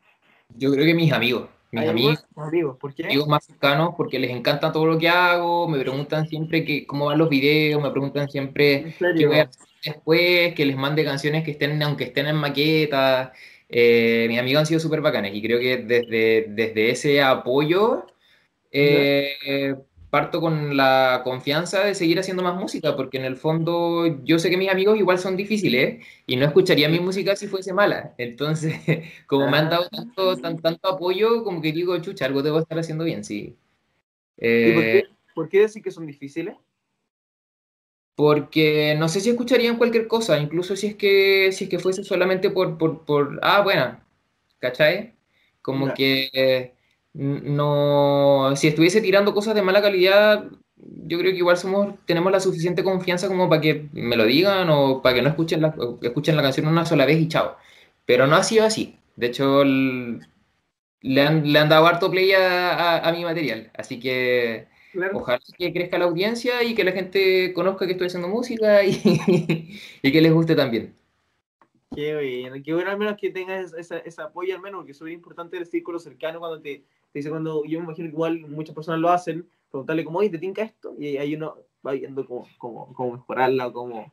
Y, la Ahí uno va, claro, ahí va probando las aguas para ver cómo, cómo va la cosa. y ese tiempo de producción, sobre todo, que imagino que igual con la pandemia para tu caso ha sido súper difícil, ¿o ¿no? O, o para ti ha sido fácil, el producir en pandemia.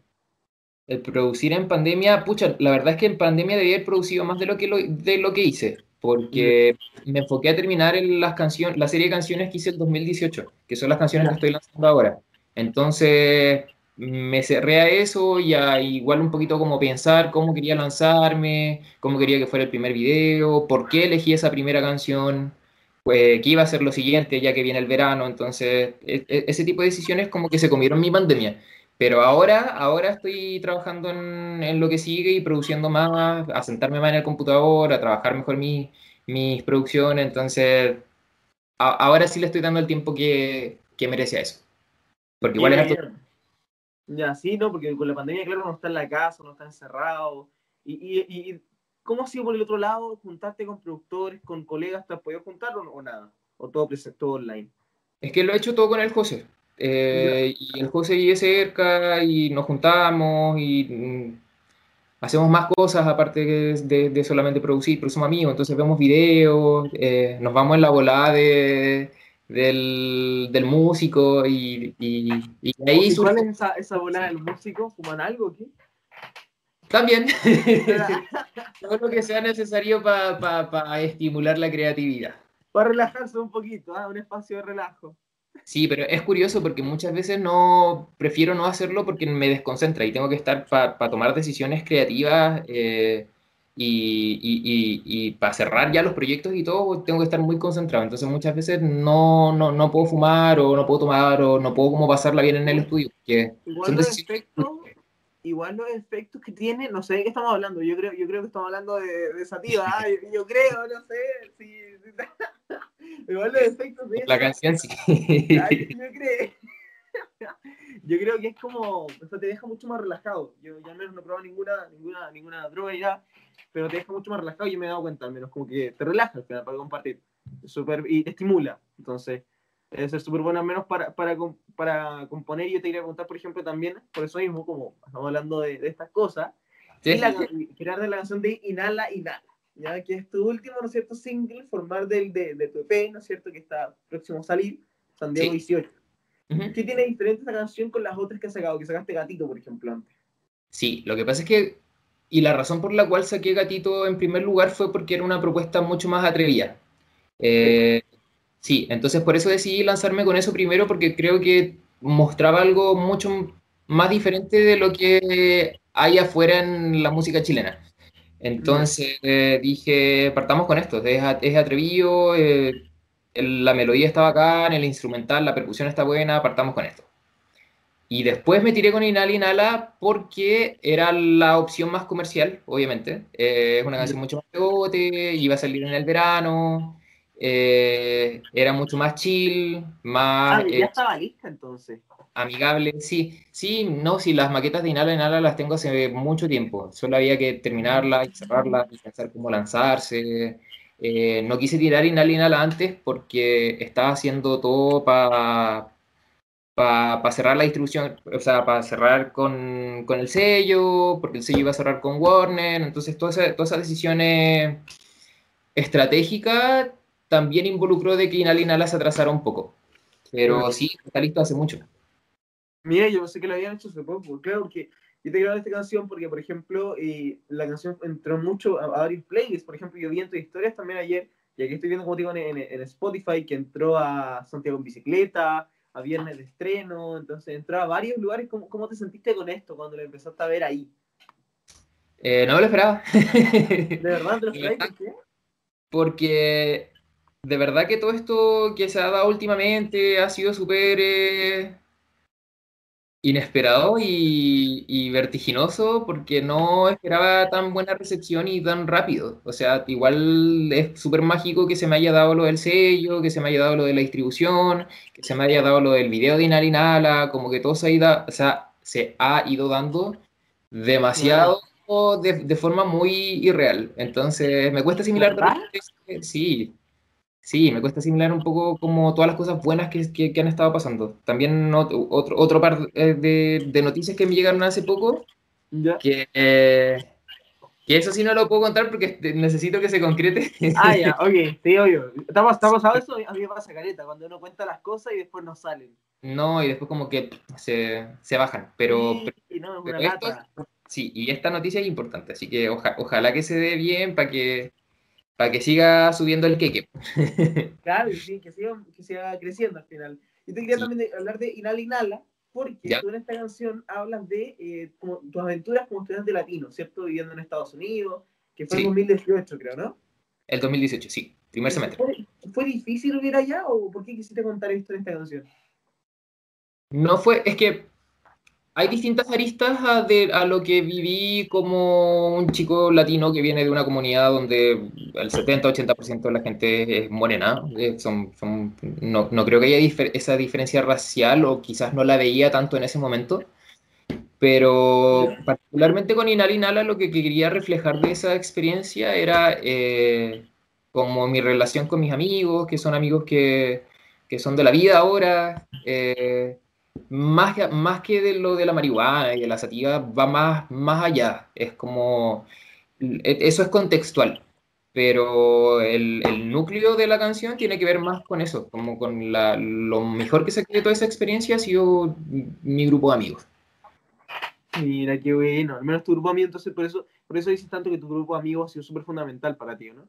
Sí, sí, y eso es lo positivo, de, es como la canción súper, súper positiva del, del, del, EP, porque es como la resolución de, de, toda esa serie de experiencias, sí, porque igual tuve problemas como medio raciales, igual viví el tema del, del, esto como el Black Lives Matter, porque una vez fuimos a carretear con unos amigos, tuvimos un percance con un loco, yo le pegué a un loco, eh, llamó a la policía y uno de mis amigos era negro y se asustó Caleta y se enojó conmigo Caleta porque llamaron a la policía y yo en ese momento no entendía cuál era el, el, tema ahí con que allá de repente a los negros les disparan la policía porque sí. Entonces, sí, pues entonces oh. llamamos un Uber y nos fuimos y, y, mi amigo se enojó caleta y yo no había cachado nunca por qué, porque nosotros quizás no lo vemos de esa forma o en ese entonces yo no lo veía de esa forma, lo veía de forma mucho más inocente. Ahora lo veo. O sea, incluso me puede haber llegado un balazo a mí, así que no sé. Sí, complicado, complicado. Bueno, y esas, esas aventuras al menos las cuentas en Inhala Inhala que está disponible en todas las plataformas, creo, ¿no? En Inhala Inhala no. No, Inhala Inhala no me meto en, esos, en esos tópicos. Pero sí los cuento en, en, en otras canciones y de formas un poquito más creativas y, y, y, donde le me meto un poquito de mi escarcha más como de estilo y todo. Pero, pero sí cuento eh, ciertas cosas en mis canciones. Qué buena. Yo estaba viendo el video acá y me sorprende algo que no, no me había acordado, se me había, se me había, no se me había venido a la mente, o sea, lo había visto antes, pero no se me acordé. ¿Qué pasó con tus lentes? Los que tenés como unos lentes como triangulares, ¿ah? Como unos lentes con diseño. ¿Los tenéis por ahí o no? ¿No los tenéis puestos? ¿En, ¿En, qué video? En el Inal Nala. Tengo unos lentes. Ah, sí, los tengo por ahí. Creo que no los tenía puestos. Y es esperaba ver con esos lentes así como con todo el, el, el style. No, de hecho llegué hace poco a mi casa, que se me pasó el toque queda y me tuve que ir a la casa de un amigo, entonces llegué recién a la casa, sí. Uh, ya, ¿lo pasaste bien al menos, no? Sí, obvio, siempre. Qué bueno. No es lo mismo que pre-pandemia, pero es, la, la paso bien igual. Entrete, claro, no es lo mismo, no, nunca. Yo imagino, yo al menos yo también, imagino que mucha gente que está viendo quiere, quiere ir a carretear a las discos, quiere ir como a, a vivir esa... Yo otra vez estaba viendo un video de este TikTok eh, hicieron Duckity, pero en 8D. No sé si has cachado cuando ponen la música como en 8D. Ya, es sí. Como el sonido es como estar en una disco. Entonces tú escuchas ahí, cerrar los ojos y suena como literal estar en una disco. Y de verdad se echa mucho menos, yo imagino, como estar, estar ahí compartiendo. Sí, o sea, no hemos perdido tres discos de Bad Bunny para perrear en la disco. claro. Oye, hablando ya de, de, del video de Inhala Inhala, no me quiero ir por Bad Bunny ni nada de esas cosas. Yo estaba acá con, con el hit que está rompiendo. En el video tú apareces, apareces cantando, ¿no es cierto?, junto a varias personas, actores y muchos más que, que interpretan, ¿no es cierto?, el papel en, el, en, el, en, la, en la, producción. ¿Fue mucho trabajo hacerlo? ¿Fue muy pesado o no? Eh, sí, sí, fue mucho trabajo. Fue casi un mes antes que empezamos a, a conceptualizar el tema del video. Ahí hubo un equipo creativo súper importante y el cual le agradezco Caleta, que en el fondo son las personas que trabajaron conmigo en el video, la Rocío, el Chito, el Santo, que es el me, stylist, el, el, el, equipo completo se la jugó al 100%, le pusieron todo y por eso tenemos un video tan lindo, porque en el fondo es imposible hacer algo así solo. Claro. Es imposible. No, imposible. No, no, hay nadie tan talentoso como para hacer un, una conceptualización así eh, de cero, es imposible. No, completamente, además que es súper difícil, o sea, tomar todas esas tomas, siempre son un equipo de trabajo completo. Sí. Siempre es un equipo el que trabaja junto y que cada uno tiene su rol, eso es súper importante al menos. En, sí. Cuando uno graba un video, me imagino que mucha gente que no está viendo dice como, ah, es fácil grabar un video, no es nada, no. la cámara, el protagonista está ahí. No, y no es así, la verdad. Nada, nada, nada, nada, es muy difícil, es muy difícil, es mucha coordinación, es, es perfeccionismo, que de todas las tomas tienen que estar vistas de antes, cómo las van a hacer, desde qué ángulo, con qué ropa, cómo contrasta eso con lo que está atrás. Es, es, es difícil. Claro, es harta coordinación y sobre todo el video de Inala, que menos tiene mucha inspiración de lo que has aprendido tú en la pandemia. Eso yo leí por ahí que, que tú buscas reflejar, ¿no es cierto?, como lo que has aprendido durante todo este periodo. ¿Tú sientes que ha sido una, una, un periodo de aprendizaje, de, de, de, de reflexión para ti? Creo que fue un momento de empezar a ver las cosas simples de la forma en que olvidamos cómo verlas. Porque antes me atrapaba, a mí igual me atrapaba el carrete, igual me atrapaba, eh, no sé, viajar, hacer un montón de cosas que ya no puedo hacer. Y, y, en qué se enfoca uno en las cosas simples que te llenan harto con tan poco. Y, y, y de eso salió el, como la inspiración de Inhala Inhala. Queríamos retratar como esa, esa amistad casi que fraternal con tus amigos. Uh -huh. Que es casi que, por ejemplo, yo con mi mejor amigo de repente me puesto en la misma cama y entra mi tía y no, no, no le produce nada porque es como, no sé, es como mi hermano, no, no, claro. no jamás se nos va a pasar por la cabeza de que alguien pueda pensar algo de, como, como en, en, en, doble sentido. Entonces, eso quería reflejar, como ese, ese nivel de cercanía. Y, y es lo que al menos se puede ver, o sea, uno siente una conexión cuando lo va viendo como como que es bacano, a, mí me gustó. ¿Ah? ¿Con los personajes? Sí, sí, sí, sí. Yo, estaba, eso, eso, yo lo sentí mucho. Y, y, a mí me gustó al menos el video, estaba, estaba bien bueno. Bacán, bacán. Eso queríamos lograr. Así que si se logró. Qué bueno, qué rico. Oye, igual así me imagino igual un crecimiento rápido, ¿no? Yo me imagino tú te, tú te ponías a pensar ahora, noviembre lanzaste Gatito, ahora ya con un sello discográfico, sacando la canción, entrando a playlist igual ha sido un crecimiento rápido para ti, ¿no? Súper, súper, súper, súper rápido. Sí, de, como te decía hace un rato, no, me cuesta un poco asimilar un montón de cosas y cuando llego al punto en que miro para atrás y digo, puta, tengo el video de Nala y Nala, tengo todas estas canciones, me imagino que ahora debo solamente entregar cosas de ese nivel y, y, es difícil hacer cosas de ese nivel porque es mucho trabajo, entonces, eh, no sé, me cuesta un poquito asimilarlo y, y, me cuesta un poquito decidir cuál va a ser el siguiente paso, porque el siguiente paso siempre tiene que ser de igual nivel o mejor. ¿Y cómo? ¿Y cómo? Entonces... ahora, ahora te empezás a exigir, ahora te vienen como los nervios, ¿no? Ahora me vienen los nervios, porque estoy pensando entre o hacer lanzamientos eh, o muy buenos o simplemente no hacer lanzamientos. A, pesar de que eso vaya en contra de lo que es como, como el, bueno, técnicamente lo que es la industria musical tienes que hacer lanzamientos cada un mes, mes y medio. Para mantenerse eh, relevante. Este claro. Claro, entonces, ¿qué pasa si no llego en un mes y medio a tener una idea igual o, o mejor? O me salto ese, ese, ese proceso o lanzo algo a medias que podría como bajar un poquito el, el, el, el, nivel, ¿cachai? Entonces, es, ese tipo de decisiones son los que me están empezando a complicar ahora, que no los veía antes, obviamente, porque tenía... Claro. Eh, no yo, en la fama antes. O sea, la fama. Pero no, está, no, estaba como en el, en el radar, por decirlo así. No está, bien, y, ya, no, no está en, en, en tu pick, ¿ah? Claro. ¿Qué piensan tus cercanos, por ejemplo, tus amigos, tus familiares del ascenso que has tenido en este tiempo? O sea, están todos compartiendo, me ha agregado harta gente que no me hablaba hace, bueno, cinco ah, años. Salieron todos los aparecidos que no salían nunca. Salieron todos los aparecidos ahora. Eh, mi familia compartido caleta. Yo creo que a mi familia igual le llegó por sorpresa el hecho de que esté haciendo material de tan buena calidad. O sea, yo creo que tampoco cacharon de que, de que me lo estaba tomando tan en serio. Así que bacán también el apoyo de ellos. Eh, y, y nada, eso. O sea, más, más, que todo ha sido recepción súper buena de gente que quizás tampoco tenía tanta buena onda antes, pero que me han hablado por interno y me han dicho, oye, no sabía, bacán, eh, tenéis todo mi apoyo. Y yo así como, buena. Qué bueno que te guste. adiós.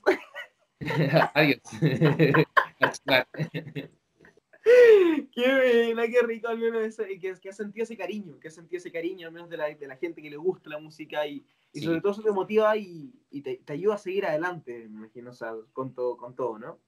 Sí, súper importante, súper, súper, súper importante, porque quizás si no hubiese tenido esa validación lo hubiese dejado hasta ahí, pero pero, pero entendiendo de que, de que es algo atractivo y que a la gente le gusta también y que yo me siento bien porque siento que he alcanzado lo que quería alcanzar, eh, mostrar, eh, no queda otra que seguir avanzando.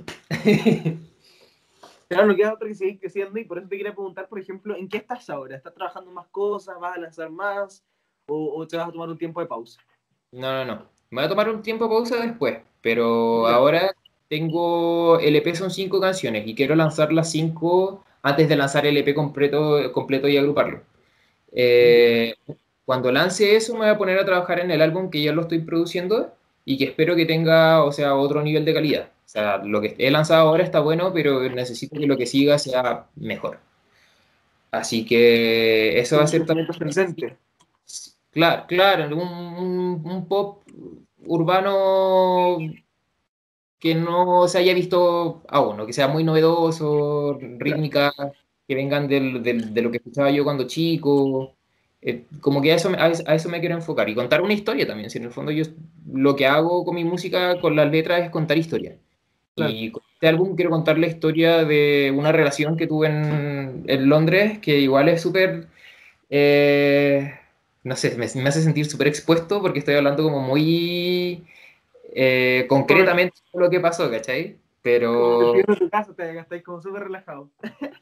sí, sí, totalmente. Pero, pero eso es un desafío, porque son un álbum ya son más canciones, tienes que entrar en más detalles, todas tienen que ser distintas.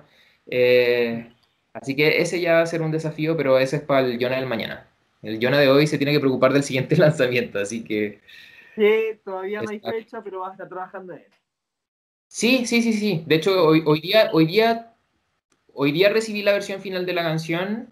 Mm. Eh, tengo que ponerme a pensar en qué hacer para el video, porque tenía una idea y la descarté y ahora tenía una segunda idea y parece que lo voy a descartar de nuevo, así que tengo que enfocarme en eso. claro, si es que hago un video, eh, tengo que enfocarme en eso. Pero la canción ya está. Sí, de hecho estas canciones están listas hace mucho tiempo, solo que no, no les había dado cierre porque no, no, tenía fecha para lanzamiento, porque tampoco era parte de la industria, entonces no sabía, eh, no sabía que era un distribuidor, ¿cachai? a ese nivel. Ahora, ahora ya cacho, ahora me manejo, ahora tomo decisiones importantes también, entonces ahora, ahora, sí. un hombre de negocio ahora. No, es que es así, es así, de verdad que si, es que no toman las si es que no, alguien va a tomar las decisiones por ti, no necesariamente van a ser las mejores decisiones, entonces tenéis que ser súper... muy, ser muy eh, responsable y muy aplicado con la música, imagino yo. Así es, así es. Oye, Johnny, ya, ¿dónde te pueden seguir? ¿Dónde pueden escuchar tu música? ¿En qué plataformas? ¿En qué lado? Mira, está, mis videos están en YouTube, eh, me pueden seguir en, en, en, Spotify y en redes sociales estoy, uso solamente Instagram. Intenté Twitter, no me llevo con Twitter, intenté TikTok, odié TikTok, así que... ¿Verdad? así que solamente Instagram. Y en Instagram es como Yona Chao, tal como usted el nombre acá abajo, en, en, el, en el GC va a aparecer el, aparece el nombre de, de Yona, es Jona, como Jonás, pero con H al final. Y Chiao, con X. X-I-A-O. Así lo pueden seguir en Instagram y la música, donde pueden escuchar, donde pueden estar actualizados con todas las novedades. En Spotify y en YouTube. Solamente en. ah, ya, solamente en eso. No en Apple Music, como habíamos dicho antes. No, perdón, sí, en, perdón, en todas las plataformas de streaming, de hecho, incluso en Tidal. Ah, de hecho, sí, de hecho yo uso Tidal, no, no, uso, no uso Spotify, entonces eh, me aseguré de que, de, que, todo esté en... ¿Y en Tidal también estás? Sí, sí, sí, sí. Ah, qué buena. Sí, yo eché Tidal, que es como una aplicación, pero hay que queda como pendiente de hablar de esa.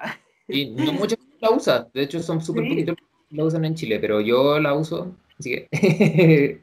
claro, súper. Entonces, yo Chao para seguirlo en Instagram. Pueden escucharlo en Spotify, en Apple Music, Tidal, Deezer, en todos lados. Para escuchar ya Inhala, Inhala, aprovechar porque ya está en, eh, lo metieron en varios playlists. Estoy viendo acá Santiago en bicicleta, como decimos, de Topsify Chile, así que ya meterse en un playlist de Topsify Chile, digo, es bastante complicado. Así que ahí está el mérito de, de Jonah. Jonah, queremos agradecerte, ¿verdad? Muchas gracias por tu tiempo acá en Radio Hoy, por estar con nosotros y, por contarnos, al menos darnos algunos adelantos y, contarnos de ti. Gracias a ti, mi primera entrevista también, así que bacán, gracias.